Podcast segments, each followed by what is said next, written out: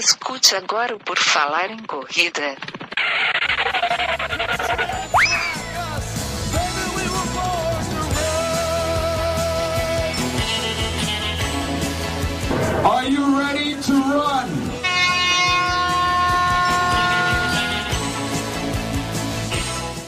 Começa agora o Por Falar em Corrida, edição 221. O meu nome é Enio Augusto e eu tenho comigo aqui, como sempre, o Guilherme Preto. Tudo bem, Guilherme? Tudo bem, Enio. Estamos aqui apostos. E a nossa convidada dessa edição é a Yara Showa, jornalista e corredora que vai falar aqui com a gente. Tudo bem, Yara? Bem-vinda e obrigada por aceitar o nosso convite. Tudo bom, Enio? Tudo bem, Guilherme? Prazer estar com vocês. Tudo ótimo, Yara. Muito obrigado por ter aceito o nosso convite, como falou o Enio. Eu só preciso, antes de a gente começar a bater um papo, lembrar o pessoal que a gente tem o nosso site, o porfalarencorrida.com, onde o pessoal sempre encontra nossas redes sociais, encontra lá também uh, o link para o nosso padrinho, né? O pessoal que quer apadrinhar o Por Falar em Corrida, ajudar a gente a manter esse conteúdo que a gente produz, tanto para o YouTube, como podcast, como site. E também tem a nossa loja lá, onde tem a camiseta do Por Falar em Corrida. Agora a gente tem uma camiseta 100% poliamida, T-Dry.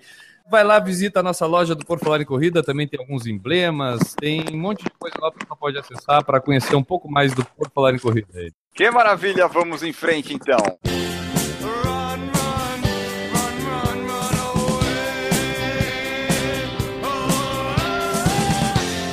Como anunciado, a nossa convidada é Yara Show aí para começar, como a gente começa em quase todo podcast, a gente quer saber, Yara, como é que a corrida apareceu aí na tua vida, desde quando que tu corre?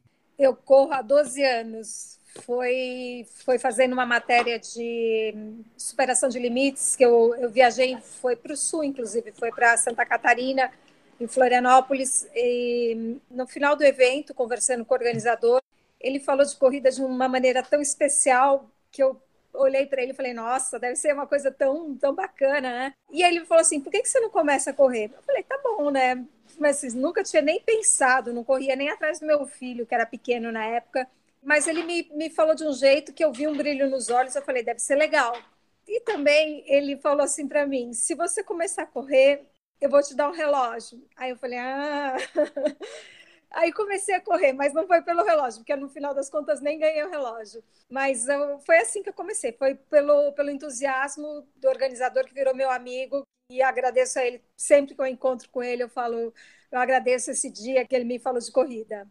Aí comecei assim, fui procurar um médico para fazer os exames básicos, fui procurar um treinador e entre a decisão de começar a correr e efetivamente correr foram dois meses que eu podia ter desistido, podia ter deixado para lá, né? Mas alguma coisa me fez em frente e aí eu comecei e não parei mais.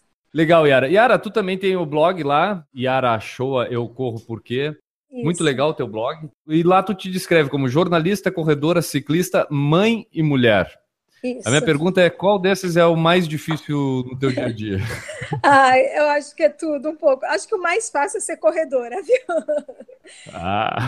É, eu, eu, tenho dois filhos, a minha filha já tem 28 anos, essa já está encaminhada, está formada e tal. Tem um adolescente de 16 anos que, que dá um pouco mais de trabalho mas é, ser mãe é uma delícia também. E acho que eu, a vida de jornalista, que é uma vida louca, que eu acho que talvez seja o mais difícil. Aí tu falou da jornalista aí. Antes é, de tu começar a correr, tu já trabalhava como jornalista nessa área de alguma coisa de saúde, corrida, ou foi só depois que começou a correr que tu se interessou também em partir para essa parte? Foi mais ou menos ao mesmo tempo. Eu trabalhei durante muito tempo em revistas de celebridades, em revistas de variedades. Quando eu comecei a escrever sobre saúde, foi que a corrida entrou na minha vida. E aí eu acabei indo mesmo para esse lado de saúde, bem-estar e sobre corrida também. Escrevi né, muito tempo, escrevo ainda sobre corrida e colaboro com algumas revistas. E foi mais ou menos ao mesmo tempo. A, a corrida, inclusive, me fez mudar assim de uma vez para esse lado de saúde e bem-estar, né? Como é que tu poderia descrever o, a, a, tua visão? Porque um jornalista, ele geralmente ele acaba expondo através dos textos a forma como ele vê o esporte. Eu quero uhum. dizer da seguinte forma: Tu pode ver de uma forma competitiva, tu pode ver de uma forma lúdica, pode ver como uma, um bem de saúde, pode ver de uma forma social, né? A gente faz amigos lá, pode ver de formas é, misturadas entre essas. Uhum. É, o, o, pessoal que garanto que está curioso agora escutando o podcast vai lá acessar para ler algum texto teu, mas o que, que o pessoal pode encontrar lá? Qual é o tipo de visão da corrida que a Yara Shoa tenta passar nos seus textos? Então, eu, como jornalista, como em matérias sobre saúde, sobre com serviço mesmo, você vai encontrar serviço mesmo. Você vai encontrar como começar a correr, dicas de nutrição, enfim, vai ser uma coisa jornalística mesmo. No meu uhum. blog, no meu site, aí já tem a visão da, da jornalista, a visão da jornalista corredora. Então eu conto das minhas provas, eu, eu, eu gosto muito de fazer os relatos e eu acho que isso também agrada muito ao, ao, leitor, né? Você fazer uma maratona, escrever como foi. As pessoas costumam dizer que parece que estão correndo comigo enquanto eu faço esses, esses relatos, né? Do lado da corredora jornalista, são relatos pessoais, são sensações, são emoções. E a jornalista jornalista que escreve sobre corridas são, são os textos mais práticos e de serviço. Das provas, tu tem várias meias maratonas, algumas maratonas. Entre essas maratonas, a gente descobriu aqui que tu já fez Nova York, Buenos Aires, a Mizuno Uphill aqui em, na Serra do Rio do Rastro uhum. e Berlim. Dessas provas, tem alguma que tu tenha um sabor maior? São diferentes para ti? Como é que foi a época em que tu fez cada uma delas? São, são nove maratonas até agora, né? A primeira uhum. foi Porto Alegre, sem saber o que era uma maratona, né? Assim, claro que eu treinei e tudo, mas a primeira sempre é aquele gostinho de, de coisa inédita. E eu até fui bem para uma estreante, né? Fiz em quatro horas e quatro minutos. A segunda foi Nova York, no mesmo ano que eu fiz Porto Alegre. Né? Eu não, não deveria fazer duas maratonas num ano, mas foi uma oportunidade. E Nova York não tem como recusar. Foi uma oportunidade que surgiu e Nova York é aquela que você fecha os olhos e, e lembra de tudo e lembra da, da você entrando na primeira avenida, sabe? É uma emoção muito, muito, muito forte. Assim, foi em 2008 e eu ainda lembro de tudo, sabe? Foi especial uhum. por isso. A terceira foi Curitiba em 2009. Foi uma maratona que eu sofri demais porque eu quebrei no, no quilômetro 21 e praticamente fui me arrastando até o final. É, e, ne, e, nessa de Curitiba fiz, fez todas as estações do ano na, na mesma manhã. Então começou com calor, choveu, fez frio, sabe? Foi de tudo. E, e foi legal porque eu estava com meu filho pequeno, ele estava com cinco anos na época, ele me esperou na chegada e aí ele falou assim, ele falou assim que ele já estava preocupado comigo, porque ele viu o pai do, do amigo dele que tinha chegado e eu não tinha chegado. Aí eu falei para ele: ah, filho, foi, foi difícil, mamãe quase desistiu. Aí ele falou assim para mim: por que, que você não desistiu? Aí eu fiquei pensando, ele falou assim: ah, já sei, você não desiste, né? E, então foi legal por isso. Aí, Pô, dois, que dois baita mil... motivo. É... Não, ele tem umas histórias ótimas, né? 2010 foi o ano da revanche, assim, foi o ano que eu fiz os meus melhores tempos que foi quando eu fiz Buenos Aires, a, a minha primeira maratona sub 4, fiz 3,53. Aí fiquei 2011, 2012 sem correr maratona. 2013 eu fiz Rio de Janeiro, foi uma prova legal também, foi, foi a volta para as maratonas, para a longa distância que eu gosto. Aí no final de 2013 eu fiz a primeira edição da Uphill, que também foi uma oportunidade. Foram só 50 convidados, eu aceitei o convite e subi a serra sofrendo muito. Imagina. Cheguei chorando e falando que nunca mais eu corria maratona, né? Mas aí foi só tomar banho e já estava preparando para a próxima. Pois é, é, essa da Mizuno Uphill, tu tendo feito a primeira, hoje a gente sabe do desafio, já viu vários depoimentos, a prova mesmo mudou um pouco também, a, a, adaptou, criou o percurso de 25 quilômetros. O pré-prova, Yara, como é que era? Tu esperava o, o, a subida que era? Foi uma surpresa? Tu te preparou para isso? Então, a primeira edição, por mais que falasse, ah, as curvas são assim, ah, a, a altimetria é assim e tal, você não tem ideia. Você falar, ah, é subida, vou fazer aqui, é, aqui em São Paulo a gente falava, vou fazer a biologia na USP. E você achava que ia ser uma biologia, só que é muito pior, né? E muito mais longa, né? Então é, foi muita surpresa mesmo, assim. Por mais que eu nem uhum. tinha treinado tanto, então foi pior ainda, né?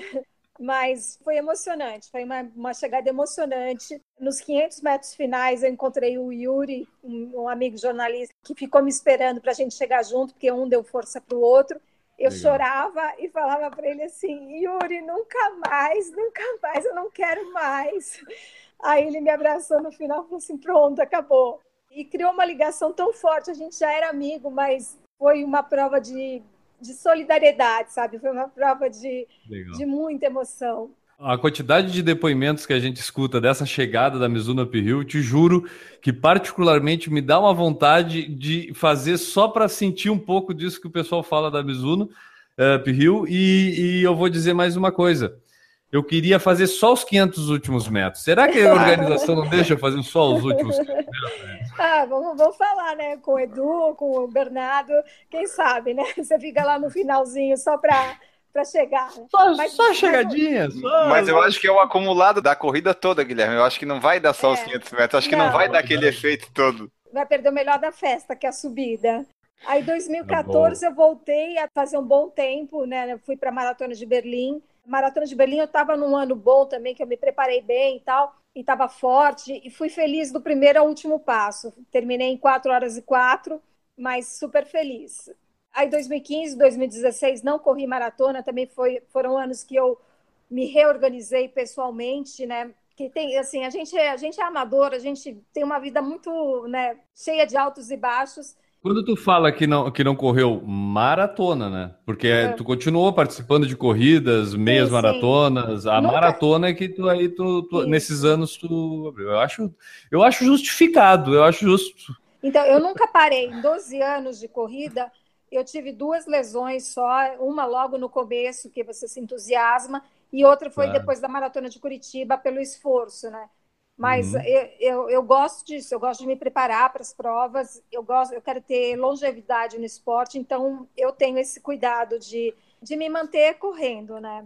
Mas o ano mais especial tem sido esse ano agora, desde 2017, porque eu voltei a fazer maratona, né? Fiz a maratona de Porto Alegre também vim super focada, vim, vim emagreci, mudou uma série de coisas na minha vida, aconteceram e, e me fizeram focar mesmo na, na, no que eu queria. E fiz Porto Alegre de novo, repeti Porto Alegre porque eu queria fazer uma, um bom tempo e fiz em 3 horas e 40 minutos. Coisa Muito que bom. nem eu imaginava que eu seria capaz, né? Porque eu estava assim, estava treinando. Cheguei para o treinador no final do ano passado e falei: Olha, Marcos Paulo, eu quero fazer outra maratona abaixo de quatro horas, sabendo que quatro horas era o meu índice para Boston, né? Aí ele falou: Ah, eu não sei, vamos ver e tal. Eu falei: Tá bom, deixa, vamos, vamos ver. Aí foi isso, né? Emagreci, foquei, né? comecei a fazer pilates, que me ajudou bastante. Aí cheguei em Porto Alegre, eu fui fazendo contas o tempo todo. Eu falava, nossa, né, vai dar, vai dar, vai dar. Quando eu cheguei quase no final, Marcos, encontrei com o Marcos Paulo, ele falou: Meu, vai dar para. Você está correndo para 3h45. Eu falei: Ah, é? Tô, não sei. E aí, quando eu olhei no relógio, eu não acreditava, sabe? Mas foi, foi muito massa. especial. E foi legal também, porque nessa maratona de Porto Alegre foi a primeira vez que minha mãe me acompanhou numa prova, numa, numa maratona. Oh. Então, estava com a minha mãe, com meu filho, com a minha irmã. Foi super bacana esse, esse encontro familiar também na corrida. Que e momento, aí... que momento. Só por curiosidade, pô, fazer um tempo desse, a gente imagina que treinamento foi foi casca. E como é que foi esse treinamento para chegar nesse dia? Ah, eu, simplesmente eu treinei. Eu fui super obediente, né? Eu, eu sou um pouco caxias né, nessa coisa de, de seguir planilha e tal. Mas eu acho que o que me ajudou bastante foi perder peso e fazer o fortalecimento. Mais leve você corre mais rápido e fortalecida você aguenta mais o impacto. Nessa preparação eu acho que o Pilates me ajudou muito por conta do core, né, do fortalecimento do core. Perfeito. Então, quando você faz força, o corpo segura. Para mim foi bem, bem importante fazer esse introduzir esse, esse treino no, no, na preparação para a maratona. E eu tô com 51 anos, né? Eu não sou mais nenhuma menina. Mas, sabe, eu imaginava fazer 3,55, 3,50, mas não 3,40. Isso porque eu ainda parei para ir no banheiro. Olha, porque... dá para fazer 3,39 então. Então, porque foi, foram 3,40 e um segundo. Oh. Então, com certeza teria dado 3,39. Foi muito divertido. Além de tudo, foi divertido, sabe? Eu não, eu não sofri nas fotos que eu vejo, eu tô feliz. Teve uma hora que até falei, falei em voz alta, falei assim, tá bom demais isso aqui, sabe? Foi muito legal. Então, e esse ano foi especial porque eu também repeti a Up Hill, né? Faz três semanas. Ah, voltou? Voltei, tinha que me acertar com a serra, né? Eu falei, esse ano eu preciso me acertar com a serra do, do rastro. E aí não foi diferente de Porto Alegre, assim, nessa vontade, nessa felicidade, nessa, nesse ser feliz nos 42 quilômetros, né? A primeira metade da Up Hill, assim, parece que foi um treino, porque encontrei muita gente, muitos amigos, e a gente foi conversando tal. Mantive um ritmo super tranquilo até, até a metade da prova. Aí começam as subidas e tal, porque a primeira metade é um falso plano. Então você vai subindo, mas né, não, não é nada muito radical. Aí, na segunda metade da prova, começam as subidas, mas mesmo assim eu terminei. A minha meta na, na Up Hill era fazer sub 5 horas, né? Porque é uma prova de subida. Aí fiz em 4,53. Essa chorei, mas chorei de felicidade. Como é que é? Tu falou que tá com 51, né? Como é que é chegar nos 51 uhum. anos na melhor forma que tu já teve na tua vida, assim? Ai, é tão bom. eu juro. Às vezes eu olho para mim e falo, eu, às vezes eu falo assim, você tá louca, Yara?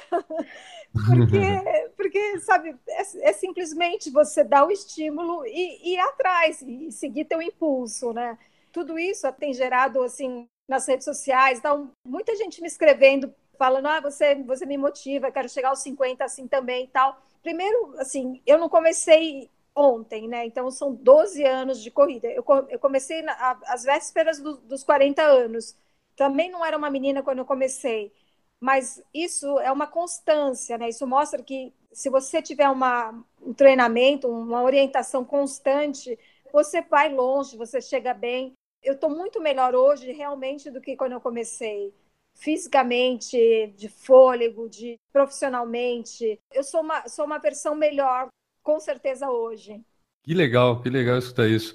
Porque muitas vezes a gente acha, primeira coisa, né? A palavra a gente acha que está velho para fazer as coisas. Uhum. E na verdade, tempo não diz nada em relação à vontade, né? Quando a gente tem vontade não. de fazer as coisas, acho que a gente se dedica. Agora, tem uma coisa que eu acho que nesse teu exemplo, Yara, é que eu acho que rola uma paixão também pelo que tu estava fazendo, né? Sou Porque tem aquela pessoa que pode ir para academia, pode ir para outro esporte, jogar tênis, fazer, mas não rola paixão. E aí uhum. vai ficar um ano naquilo, dois anos e deu. Para estar tá há 12 anos praticando o mesmo uhum. esporte, com essa vontade de estar tá melhorando a cada prova que vai, uhum. rola um pouquinho também dessa paixão pelo que tu está fazendo, né, Yara? Sim, é, eu, eu, eu falo isso também, sabe? Para mim foi a corrida que me, me, encantou, que me fez continuar e tudo. Para outras pessoas pode ser basquete, pode ser vôlei, pode ser skate, pode ser patins. Interessa, o, o, que, o que eu acho bacana é você se movimentar, é você descobrir aquilo que você gosta, que com certeza isso vai te manter motivado, vai te fazer querer evoluir. E como é que é para ti se sentir uma pessoa motivadora? Né? A gente tem eh, como espelho assim, aquelas pessoas em que a gente identifica algo que talvez a gente queira fazer igual, né? Uhum. Como é que é? Tu falou que tu recebe as mensagens, que isso te uhum. motiva bastante, mas eh, isso é uma coisa que a Yara esperava que acontecesse? Então, eu, eu acho engraçado às vezes, porque eu sou uma pessoa super comum, né? Eu trabalho, tenho filho, tenho casa, Talvez e... isso é que inspire tantas pessoas. E é engraçado as pessoas falarem assim: ah, eu sou seu fã. Aí você fala, né? É, é estranho e ao mesmo tempo você gosta, né? Gosto demais de receber mensagem, de trocar informação e tal. E sempre fui da galera, sabe? Eu, é, mesmo como jornalista, às vezes você recebe um convite, ah, tem a área VIP e tal, mas eu gosto de correr com a galera, eu gosto de, na, de largar com todo mundo, sabe? Porque ali sou uhum. eu corredora, né? Eu acho o máximo, acho, adoro receber as mensagens, adoro compartilhar, trocar experiências mesmo. E nesse período dos 12 anos que tu pratica corrida, Yara, eu imagino que é impossível não acontecer de também ter aqueles períodos de baixa em relação. Uhum. Eu falei da paixão, mas também tem aqueles períodos que às vezes até pelas atividades da vida, pelos problemas uhum. da vida, a gente acaba também dando aquela baixada. Como é que tu é. lida com esses momentos? Como é que foram esses momentos nesse tempo todo que tu corre? Então, até mesmo por conta, na minha história que eu te contei, teve anos que eu não corri maratona. Eu gosto de pôr uma maratona a cada ano para eu ter um objetivo grande e correr atrás, né? Eu funciono muito assim com uma meta ambiciosa, né? Pelo que a gente tá vendo, tu gosta de botar é duas por ano, não é uma. Não vem Não, às, é às vezes, às vezes acontece, não é sempre. Então, assim, claro que tiveram anos de baixa, problemas de trabalho, problemas pessoais. Ano passado eu me separei também, é aquele momento que dá uma baixa. E eu sei que algumas amigas, algumas pessoas me ajudaram também. Tem um mantra, uma amiga me apresentou e eu peguei para mim para sempre, né? Que é quanto mais forte eu sou, mais forte eu fico. Então, toda vez que eu pensava duas vezes se eu ia ou não para academia, se eu ia ou não treinar, eu pensava nisso. Quanto mais forte eu sou, mais forte eu fico. Aí eu ia, me esforçava e deu certo, sabe? Para mim é um mantra de vida agora. Legal, porque eu acho que isso também inspira, né? A, É. a gente saber que, que a pessoa também enfrenta problemas. Pô, a, a gente entrevistou, pô, vou falar de, uma- de entrevistas que a gente já fez, mas, né, Enio, é tanta coisa legal que a gente escutou nesse tempo de podcast Sim. que a gente pega algumas lições. A gente tava, tava falando aqui antes. Mas com o Daniel, né, cara? O Daniel que tava treinando para fazer cinco vezes o Ironman lá, e aí sabia que ia ficar sem dormir, e ele Uhum. precisava treinar o não dormir. Cara, Uhum. eu entrevistei ele e eu tava numa fase da minha vida que eu precisava fazer mais coisas e me faltava tempo no meu dia. Eu, Uhum. quando eu vi, ouvi ele dizendo que ele tinha esse problema e que ele parava, eu comecei a dormir menos. E aí, hoje em dia, eu passei um período que eu tava dormindo quatro horas por dia e toda vez que eu pensava, ah, tô cansado, eu disse, ah, mas o Daniel ainda não dormiu. E aí eu ia, continuava acordado fazendo as coisas. É, Mas a eu gente pega essas coisas, a pessoa ser normal nos dá força para tentar fazer igual, né? E Uhum. quando a pessoa faz algo legal, então isso torna um, um círculo virtuoso, né? É, Acho tem pessoas, pessoas inspiradoras. Nesse final de semana a gente teve um evento, o ultramaratonista o Carlos Dias, ele ficou 24 horas correndo, né? E eu, como, como assessora de imprensa, eu acompanhei de manhã a largada e tal, depois eu fui para minha casa, cuidei da minha vida e voltei no, às 5 horas da manhã do outro dia. Mas eu pensei assim, enquanto eu cuidei da minha vida, ele continuou correndo. Tava correndo. né? Então você, você se inspira realmente em, em pessoas que têm uma vida ainda mais cheia de coisas do que a gente, né? É meio que um tapa na cara, né? Pra dizer, É. ah, tu, tu vai o quê? Tu vai deitar no sofá pra descansar? Tem lá o outro lá, tá, tá lá, ó. E aí É. tu cria vergonha. Eu, eu, pra mim, funciona muito isso, particularmente É. o Guilherme. Porque eu, eu não gosto de fazer menos que os outros. Aí quando eu vejo os outros fazendo mais que eu, aí eu quero ir lá fazer também. E deixa eu te contar também, né? Agora eu fiz, foram nove maratonas que eu fiz e eu acabei de receber a confirmação para Boston, né? Eu consegui minha inscrição, demorou um pouquinho para sair, estava meio tensa, mas ontem eu recebi um e-mail confirmando. Oh, então, que legal. Que legal! 2018 e era em Boston. E Olha agora é só. mais, mais motivo para continuar, né? Parabéns, parabéns. Merecido pela tua história, por E tudo foi- que tu faz. foi tão emocionante. Na hora que eu olhei aquele e-mail, eu falei, caramba! Eu- sabe quando você não acredita? Porque, sabe, você olha para trás, você, primeiro você tem orgulho, realmente, eu tive muito orgulho de tudo que eu já fiz, mas de pensar, eu lembrei do meu primeiro treino, eu ia para o Ibirapuera, para o parque, com um camisetão comprido, porque eu era gordinha, e via aquelas pessoas falando de maratona, eu falava assim, não, não é para mim, não, não é comigo isso, né? E de repente você está inscrita na maratona de Boston, sabe? É demais. Que legal, pô, parabéns, parabéns. Um Obrigada. privilégio pra gente, Enio. Estamos Eu só- entrevistando uma corredora com índice para Boston, Enio. Tu falou do teu tempo foi 3,40, tu conseguiu com bastante margem a para Boston? mais- É, na, na minha faixa etária era 4 horas. Eu fiz 3h40. Ah, Então tu meio que já sabia que ia, ia dar, né? Ia dar, é. Mas aí, Mas sempre fica aquela. é, porque você Ah, manda a inscrição, você faz a inscrição, Vai que não passa. né? E eles, e eles fazem uma checagem, demora, né? Aí eu olhava todo dia e falava assim: será que não vão me mandar um e-mail? Pelo amor de Deus, né? Mas deu tudo E aí, certo. quando chega o e-mail com, com o símbolozinho lá do cavalinho lá dos caras, É. aí deve ser legal, né? É, é demais, é demais.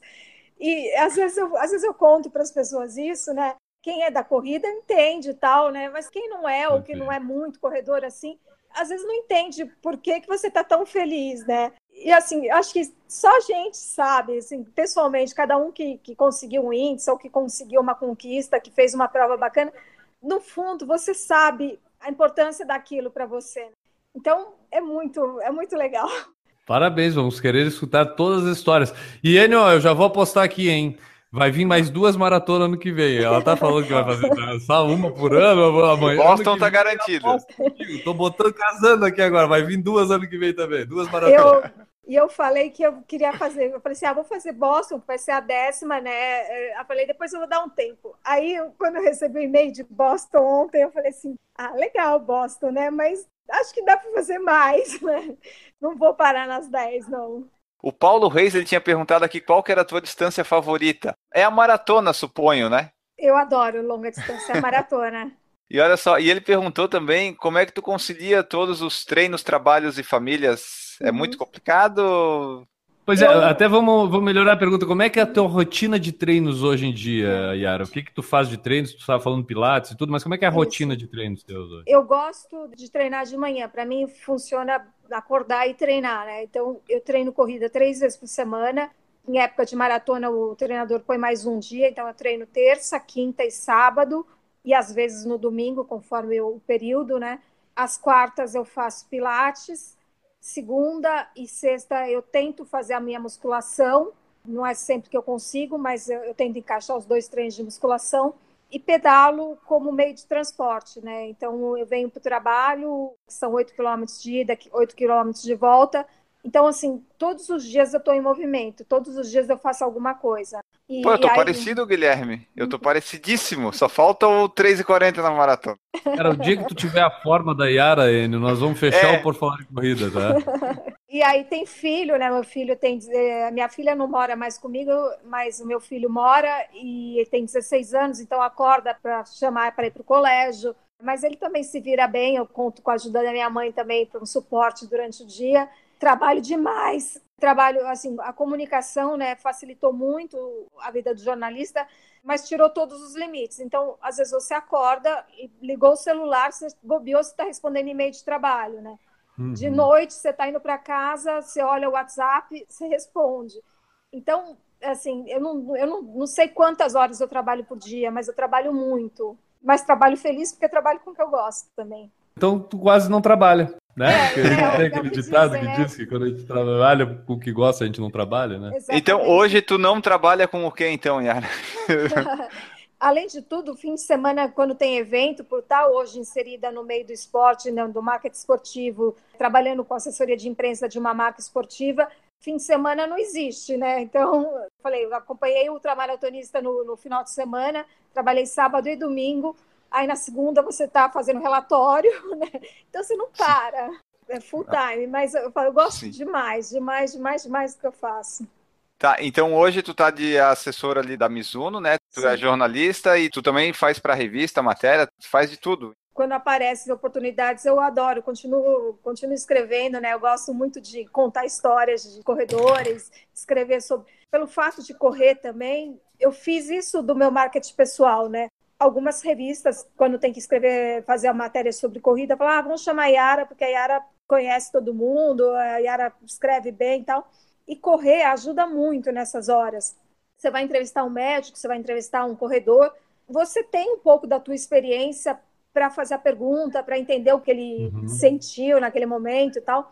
Então, a experiência como corredor acrescenta muito na minha vida como jornalista de esporte também. Tu fez muitas reportagens sobre a maratona de São Silvestre ali? Ou... Vocês já correram São Silvestre? Se não correram, tem que correr, porque senão não vale, né? É, eu fiz o duas. O Enio é o representante do Por Fora de Corrida na São Silvestre. É, não, já corri duas, já. Eu, eu corri quatro vezes e da última vez eu realizei um sonho, que era correr fantasiada. Fui de Mulher ah. Maravilha. Ah, olha só. Que legal. É o espírito da São Silvestre, né? Já é, que não dá para é. correr, vamos se divertir, né? O Eduardo falou assim, ó, que legal e que excelente forma, Yara. Acho que a minha melhor forma, então, ainda está por vir. Ele também começou antes dos 40 e ainda não chegou nos 50. Então, ainda dá, Eduardo, ainda dá. Com certeza. Porque, tipo, tu começou aos 40, tem gente que diz que 40 é muito tarde para começar uhum. e tal, né? Então não é tarde para começar e se não é vai é treinando, pode chegar nos 50, lá, sei lá, nos 60 uhum. na melhor forma ainda, né? Uhum. Essa questão do tempo é muito maluca, porque, tipo, eu, eu uma das coisas quando eu entrei para educação física, eu tinha 35 anos. E eu morria de medo de, ah, como é que eu vou fazer com 35 anos, não sei o quê, e tinha que ir lá. E a, a, minha sorte é que na época eu estava treinando para maratona, então eu tinha preparo para ficar fazendo os exercícios com a gurizada lá também, né? Então eu aguentava até os testes físicos. Agora, eu ficava pensando, pô, quando eu tiver 39, vou ser velho para estar tá me formando, não sei o quê. Parar. Uhum. Cara, hoje eu tô com os 39 e eu acho que eu tô igual aos 35. Então uhum. é muito maluco, sabe? Tipo, não teria problema nenhum. A minha preocupação na época não se justificava. Então, e quando eu comecei, além de tudo, eu era gordinha, tinha uma vida estressante, estava sempre cansada. Primeiro, assim, o emagrecimento vem, né? Quando você parte do zero para alguma coisa, você emagrece rápido. Então, em seis meses, perdi peso e tal. Só que não é só isso. Você descobre muito mais. Você descobre que você é capaz. Foi um ano de mudanças também, né? Eu, eu comecei a correr em, 2000, em agosto de 2005 e me separei em. Ó, de novo falando em separação. É, a corrida não funcionou. É, oito meses depois que eu comecei a correr, eu me separei mas não foi a corrida, foi esse resgate de autoestima, né, de você perceber que você tem capacidade para muita coisa, aí seguir minha vida. Mas a corrida ajuda muito o emocional, né? Não só em caso de separação, mas acho que em ambiente de trabalho, vida Bom, pessoal, tudo você. A corrida é uma perfeita metáfora da vida. Uma ótima terapia. Pode ter certeza, se você é. nunca consultou com um psiquiatra, quando você for consultar com o psiquiatra, uma das primeiras coisas que ele vai te perguntar é como é que tem feito atividade física. Uhum. Porque é pra cabeça, né, cara? Tipo, isso aí é remédio pra cabeça correr. Só a última mensagem chegou aqui do Falando de Corrida. A Yara é uma pessoa incrível está sempre disposta em ajudar sobre qualquer situação, extremamente uhum. engajada em fazer da corrida uma coisa de acesso fácil a todos os criadores de conteúdo. Eu sempre trabalhei né, como jornalista, você falou que eu trabalhei na, do lado da redação. Hoje eu estou do outro lado, né, da assessora, da marca e tal. E é um jeito diferente de ver o seu trabalho, sabe? É muito bacana. Qual que é o melhor? Ou aquele lá ou esse aí? Ou é, cada um tem o seu lado positivo? Ah, acho que cada um tem o seu encanto mas hoje eu consigo ver o meu trabalho no trabalho dos outros, né? Então, é, você facilitar, você levar informação, você, claro que vendendo o meu peixe, vendendo o peixe da marca, eu estou ajudando também o jornalista, o, o, influenciador com conteúdo, né? E é bacana ver isso, sabe? É, é legal a gente ver o seu trabalho no trabalho do outro. Então, por isso que eu gosto, eu ajudo, e porque também eu já tive do outro lado, eu sei o quanto é importante facilitar a vida do jornalista. Pelo que a gente viu, a corrida ela foi meio que um divisor de águas na tua vida, né? E daí a gente uhum. só quer saber ali com uma mensagem final aqui do podcast, uma pergunta final, o que que o esporte e a corrida ele representa na, na tua vida, né? Depois dessa mudança toda aí, uhum. e que mensagem tu poderia deixar aí pro pessoal que geralmente quem nos ouve é quem já corre, né? Mas daí deixar, sei lá, para o pessoal uhum. continuar correndo, ou sei lá, quem ainda não corre, caso seja apresentado esse podcast e queira começar uhum. a correr. É, eu falo que a corrida é minha terapia, é minha religião, é o meu momento comigo mesma, sabe? É, é realmente é, é o meu brilho nos olhos, sabe? Eu nunca gostei de, de um esporte como eu gosto da corrida. Eu sou apaixonada mesmo pela corrida. Para mim é tem um lugar muito especial. Não queira competir com a corrida, sabe? Eu acho que tem espaço para tudo. Tem espaço para trabalho, tem espaço para corrida, tem espaço para família, para namorado. Então, eu sou um pouquinho de tudo numa pessoa, né, numa mulher. Tem que continuar correndo, eu acho que tem que correr sempre para se manter na, na, corrida com qualidade. Eu, eu gosto de treinar para chegar bem numa prova. Eu não, não faria uma maratona sem estar preparada. Claro que às vezes você, né, uma corrida menor, tal, você até encara sem preparo e tal, mas o bacana é você se preparar, você chegar na corrida preparado para não sofrer, para ser feliz, porque você se arrastar pode até acontecer, mas não, eu não gosto, né? Eu gosto de curtir e de terminar bem, né? É o processo, né? O processo que faz é. chegar onde a gente quer e a gente tem que saber curtir e é o que é legal. Uhum. Né? E assim, ouvir o pessoal falando de corrida, né? Corredores, especialistas, eu acho bacana o trabalho que vocês fazem levando informação, essa troca de informação entre corredores é muito legal. Eu acho muito, muito, muito, muito gostoso, né? Ouvir você. O corredor vira amigo fácil, sabe? Você está numa hum. prova correndo, conversou com a pessoa, trocou Facebook, trocou Instagram, daqui a pouco já são amigos, né? O Rodrigo da Col falou assim: ó, tem espaço para família, espaço para corrida, para o trabalho, para corrida, para o relacionamento, para corrida. é mais ou menos assim. É. Muito assim ser família, trabalho, namorado, todo mundo correr melhor ainda, né? Facilita, né? Facilita mesmo. Tá. É, isso, Yara... isso, é, ah, isso é um fato que a gente tem constatado ao longo desses anos, né, Enio? precisa ser o casal correndo, que tem dado uhum. errado quando o casal não corre, tem dado muita é. separação. A gente tem visto isso recorrentemente nesses anos aí que a gente tá por falar de corrida. Já vimos, aqui. né? Faz várias, várias situações de pessoas, né, tendo problemas, começa a correr, aí quer ir para corrida, e aí não, o, esposo ou a esposa não quer, e aí né, é, eu, tem que ser companheiro. Vejo... Para ser casado com o corredor, tem que ser companheiro. Eu vejo amigas que começam a correr e começam a falar, ah, porque meu marido, isso, aquilo. Eu falo assim, hum, já vi esse filme. É, eu não falo nada. Eu não, eu não falo nada, não dou palpite, mas eu falo, hum, não sei não. É. Então fica a dica, você, é. você que tá aí, a mulher tá começando para ir para as corridas e tudo, comece a correr, comece é. a correr, senão a fila vai andar, vai Incentiva, dar largada e tu vai é. ficar para trás. Eu falo, não precisa nem correr, acho que cada um tem a sua paixão, mas não joga contra. Se você não jogar contra, já é um grande passo. Saiba que não tem como ir contra a corrida, então vá a favor, né? Dê um shortinho novo, uma blusinha, é. um, é, um é, Geralmente é a corrida que vai ganhar, né? Geralmente é a corrida que vai ganhar, então não, não é bom ir contra. Incentiva a sua mulher e tem orgulho dela, porque é isso que a gente quer, sabe? A gente quer que o parceiro tenha orgulho da gente e toda mulher é muito capaz, sabe? É, eu acho que é, isso é um, isso é um tema para um outro programa, que até você também já falou de, de entrevistar a Gabi Mansura. Ela tem, ela tem esse trabalho do empoderamento feminino pela corrida. Eu acho que isso é muito legal de falar. A corrida traz muita autoestima, muita autonomia, muita segurança para a mulher. E às vezes isso às vezes acaba assustando o homem. Mas ao invés de assustar, junte-se a nós, né? Incentiva, tem orgulho. É isso que as mulheres querem, né? A uhum. gente, desde que começou a falar aqui, a gente falou do aumento da participação das mulheres e hoje a gente vê isso, as mulheres passando na maioria das meias maratonas do Brasil, já tem maior uhum. parte de mulher do que homens. Isso há 10 anos atrás era imaginar, inimaginável, uhum. né? E eu acho que estão conquistando espaço e eu acho que a coisa tem que ser cada vez mais sincera, principalmente nessa conquista do espaço. Então, eu acho que ouvindo as mulheres também, falando especialmente de corrida, ouvindo as mulheres, né, as, as, corridas cresceram, as corridas femininas cresceram, elas são super bem aceitas. A mulher é um público diferenciado. Então, uh, eu acho que tem que ouvir, né, não só as mulheres, acho que tem que ouvir o corredor de forma geral para fazer bons eventos, para todo mundo ter acesso mesmo e, e, e curtir o esporte, né?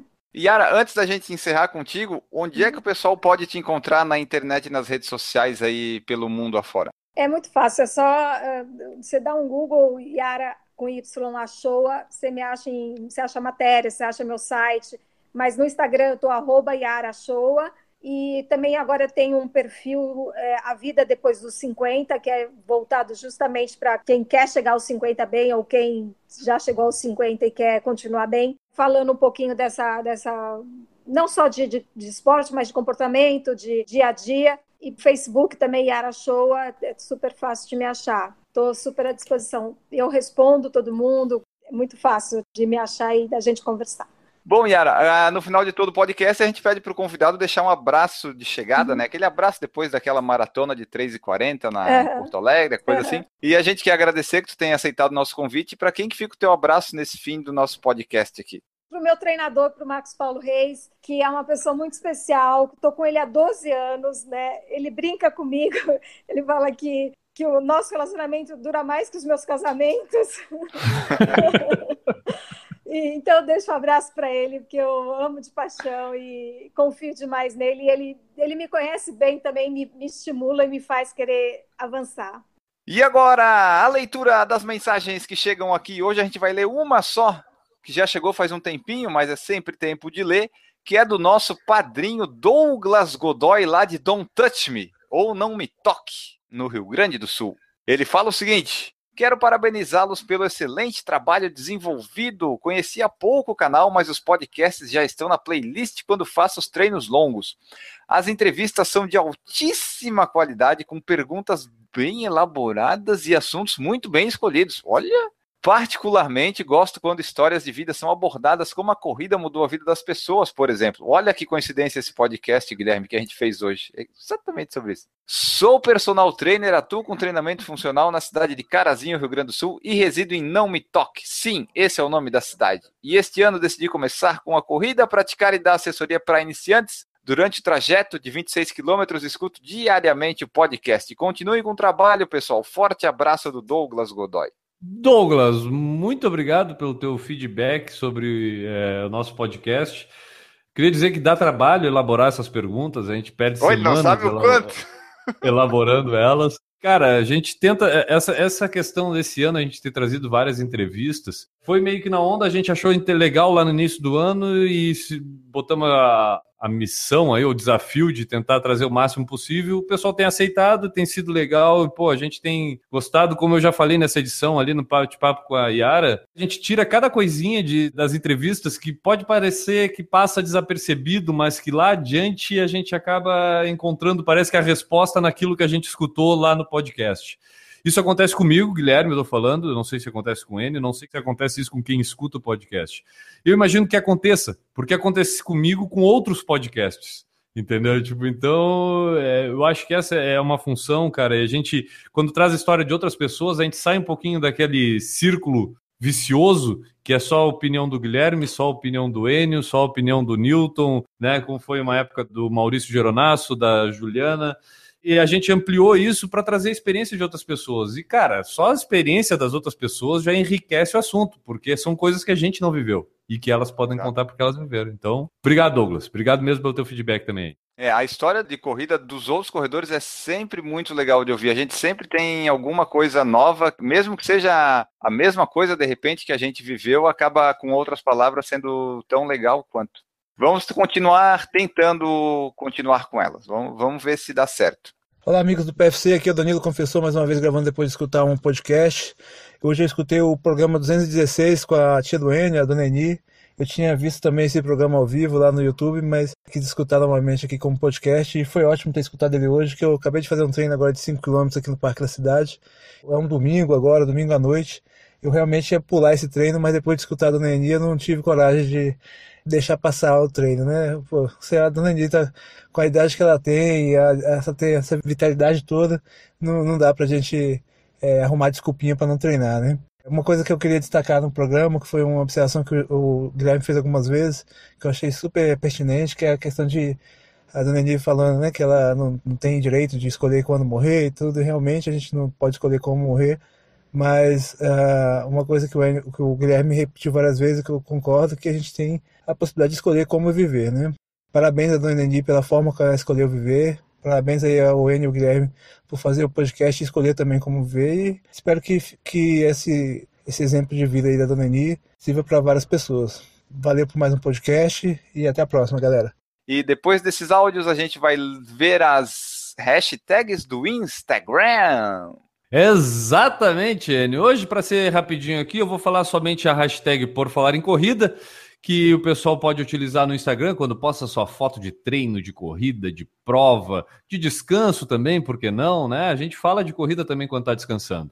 Então hoje a gente vai ler aqui o nome da Fa Egizes, quem mais usou aqui? Bora Correr CWB, J. Vilton, Mouse Luke e o William Hunter. Enio, esse pessoal utilizou a hashtag do Por Falar em Corrida e utilize a hashtag do Por Falar em Corrida, a hashtag PaceBoss, a hashtag Eu Escuto PFC, que você corre o risco de ter o seu nome lido aqui na próxima edição do Por Falar em Corrida. Exatamente, você corre nos seus treinos e você corre esse risco aqui também. Já tem as nossas camisetas à venda no nosso site, o por falar em corrida.loja entregada. Em... Não, porra. É... Não é loja entregada, por falar em corrida.lojaintegrada.com.br, já tem as nossas camisetas que chegaram novas. Pode ir lá comprar, tem regata, tem baby look, tem normal, tá muito legal lá. Vai lá que tem. E se acabar, nós repõe. A gente repõe. Ah, aqui a coisa, agora a coisa ficou séria, rapaz. E agora a gente vai ler aqui o nome dos nossos padrinhos e madrinhas que nos ajudam a manter esse podcast no ar, essa coisa linda que já está na sua duzentésima vigésima primeira edição. Enio, só uma coisinha antes de tu começar a ler a grandiosa lista de nomes dos padrinhos. Eu só queria dizer para os nossos padrinhos e madrinhas: eu amo vocês. Love in the air. Everywhere I look. É, vamos lá então. Façam como fazem Aline Sulzbach, Bruno Silveira, Cintia Aires, Danilo Confessor, Diego Inácio, Eduardo Massuda, Eric Ito, Fabiola Costa, a família Neri. Aliás, o Paulo Neri correu a maratona de Berlim, parabéns para ele. Fernando Loner, Fernando Silva, Douglas Godoy. Por que, que o Douglas está depois do F, meu Deus do céu? Errou! Tá, vamos continuar aqui. Janir Marini, Leandro Campos, Lorna da Silva, Luiz Fernando de Oliveira, Marcelo de Oliveira, Marcos Antônio Tenório, Marcos Cruz, Mauro Lacerda, Michel Moraes, Natan Alcântara, Regis Chachamovic, Renata Mendes, Ricardo Silvério de Souza, Roberta Pereira, Samu Fischer, Sérgio Ribeiro, Thiago Souza, Vladimir Assiso, Wagner Silva e Washington Lins, todos eles apoiam esse financiamento coletivo e você pode fazer parte também pode participar também do nosso grupo de WhatsApp, que é lindo e maravilhoso. Você nos ajuda, esse projeto continua gratuito e com a sua ajuda é sempre muito mais fácil. Enio, tu tá com uma cara de cansado no final desse podcast. É, é, é, reflete o teu sentimento mesmo? Tu tá cansado, cara? A gente vai precisar terminar o podcast assim, contigo cansado desse jeito? Olha, tio, eu acordei às 5 da manhã, eu tô com sono, tu não tem ideia. Mas pra que que tu acordou às 5 da manhã, cara? Ah, essa ideia de correr e... é complicado correr, querer correr cedo. Então tá, N, mas é, vamos fazer o seguinte, já que tu tá cansado, pra quem tu vai deixar o teu abraço de despedida cansado hoje? Ah, hoje eu vou deixar pro Morfeu, que eu vou ali me deitar com ele. Ter bons sonhos até a, noite, a manhã seguinte. Podia querer te deitar com a morfina. Ah, mas daí eu não sei se a gente pode falar de drogas assim, né? Não, a morfina é a mulher do Morfeu. A Ah, tá, do tá, tá, Morfeu é tá, morfina. Eu achei que era Morfeia. Não. Não. Tá, vai. Na mesma abraço? praça. No me... A gente vai tentando. Uma hora a gente acerta uma piada. Ah, a gente acertou com a da pizza em 2012. A gente não precisa de mais nada depois que a gente acertou aquela. Vamos lá, pra quem é que fica o teu abraço, Guilherme? Putz, ah, pegasse- viu só? Me a gente tem que parar com esse aí. quadro. A gente tem que parar porque a gente não lembra mais pra quem mandar os abraços. Enio, eu vou deixar, mandar um abraço para todo mundo que ou deixou um comentário na iTunes pro Por Falar em Corrida ou lá no YouTube, além de deixar um comentário no vídeo desta edição do Por Falar em Corrida, deixou também um curtir, um like lá no canal do YouTube do Por Falar em Corrida. Um abraço para você, meu amigo. Ah, um abraço pra todos vocês. Nós voltamos na próxima edição. Tchau. Errou! Tu viu que a nossa abertura ficou rapidinha, né? É, esse é o caminho. Eu cheguei a tomar Bem um rápido. susto. Uh, Quando eu vi, tu já tava falando meu nome, eu não sabia nem o que dizer. Eu tenho que me preparar. mas- Não, agora eu não, eu quero que o pessoal ouça a abertura sem pular, porque vai dar uns 15 segundos, 20 no máximo. Errou! A Yara disse que caiu a Wi-Fi lá do escritório, é uma sabotagem contra o nosso ao vivo, mas nós vamos aguardar, daqui a pouquinho volta. Errou! Uma queda não, não tem muitos problemas, desde que você não caia e morra. Não é problema nenhum a queda. Errou! Quando eu tinha Fala. 25 anos, cara, eu olhava o Paulo Zulu, que já tinha uns 39, 40 naquela época, e dizia: quando eu tiver 40 anos, eu quero estar igual o Paulo Zulu. Eu só queria dizer que falhamos no plano ainda. Não, mas você pode dizer, eu quero estar que nem o Paulo Zulu quando tiver 50, daí tu tem mais 10 aí pra, pra chegar. Não, eu queria que quando eu tivesse 40, que eu tivesse que nem ele quando 40. Não deu. Ah, não. Acontece. Falhamos na missão ainda. Errou! Tu já pensou? A pessoa disse que a gente faz as perguntas elaboradas. Se eles soubessem o tanto que a gente elabora, então a gente tem muito que melhorar ainda. Só Ó, digo uma lá. coisa pra ti, Enio. Chupa Fábio Pochá, chupa Danilo Gentili, chupa o Pedro Bial, chupem. Ó, tem uns aí que podem. É, deixa pra lá. É, Bom, pessoal, nós voltamos. Deus que pode vir. Peraí, vem cá, gordo do gongo.